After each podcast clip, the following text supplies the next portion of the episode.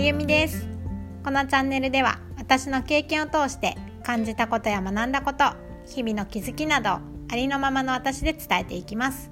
私の話を聞いてちょっとでも元気になってもらえる方がいると嬉しいです。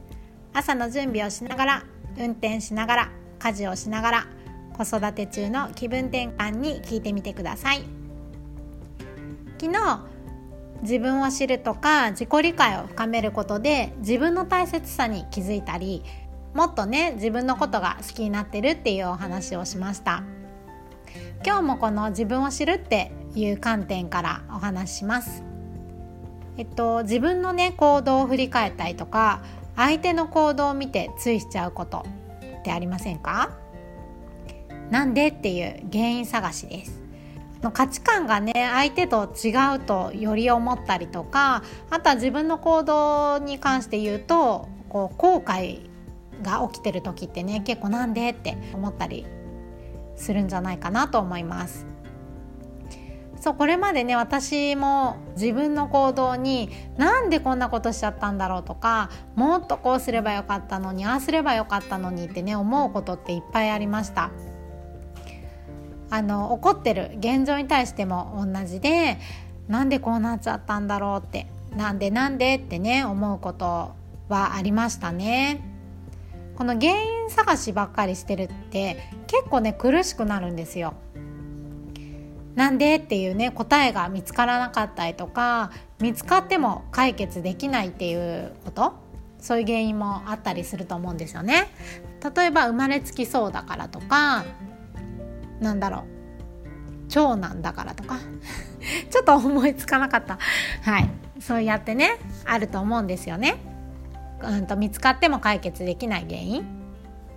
そうそうすると結局はあの相手を責めるとか自分を責めちゃうっていうことも起こるかなと思うんですよね。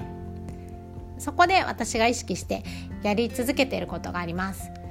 あのその行動とかあとはその起きてる現実の裏にある自分の思いに気づいてあげるっていうことですね。まあ、それもね自分を知るっていう一つだと思うんですよ。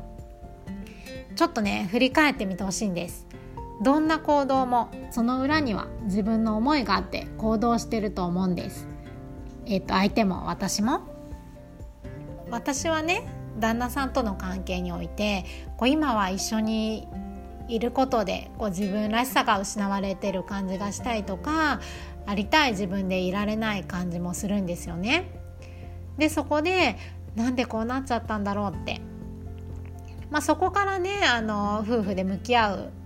ことだったり、まあ、学びもあったりするから原因を探すことがね良くないっていうことじゃなくってあのその前にですそこにはこう解決しようとしてね努力もいっぱいしてきたっていう自分もいたりとか優しくしてほしかったとか寂しかったとか分かってほしかったとかね。愛を届けたかったんだとかね。それにそれ大切にしたいんだとかね。そういう思いがねいろいろと出てくると思います。あのもっともっとね具体的で細かい自分の思いっていうのがあると思うから、まあ、その辺はあのノートにね書いてみるといいかなとは思うんですけど私はそういう自分の思いに気づいてこう受け入れていくことであのどんな時もね相手の、まあ、旦那さんですね今の話で言ったら旦那さんのことを思ってより良い関係になるために向き合ってきたっていうね自分に気づくことができました。そしてねそういう自分に気づいた時に人としての愛があるからこその自分っていうのがね見えてくるんですよ。パートナーシップで悩んだりね、まあ、恋愛で悩んだりそういう方も聞いてくれてるかなと思うんですけどそれもねあの愛ある方だから悩んだり迷ったりしてるんじゃないかなって私は思うんですよね。そうやっぱり愛の持ち主だと私は思うんですよ。だからねその行動の原因だけを見るんじゃなくってそこのね裏にある自分の思いに気づいてあげるといいかなと思います。そうすることでねきっとあのそれがね自分を大切にすることにもなると思うから是非ちょっと意識してねやってみてください。それでは最後まで聞いていただいてありがとうございました。私の話が面白かったなとか何か感じるものがあった方は是非フォローしてもらえると嬉しいです。公式 LINE も作りました。えっと私へのコメントや質問あとは聞いてほしいなっていうお話あればねそちらの方に送ってください。もっとね具体的にお話ができてより良い選択のためにお手伝いさせていただきたいと思います。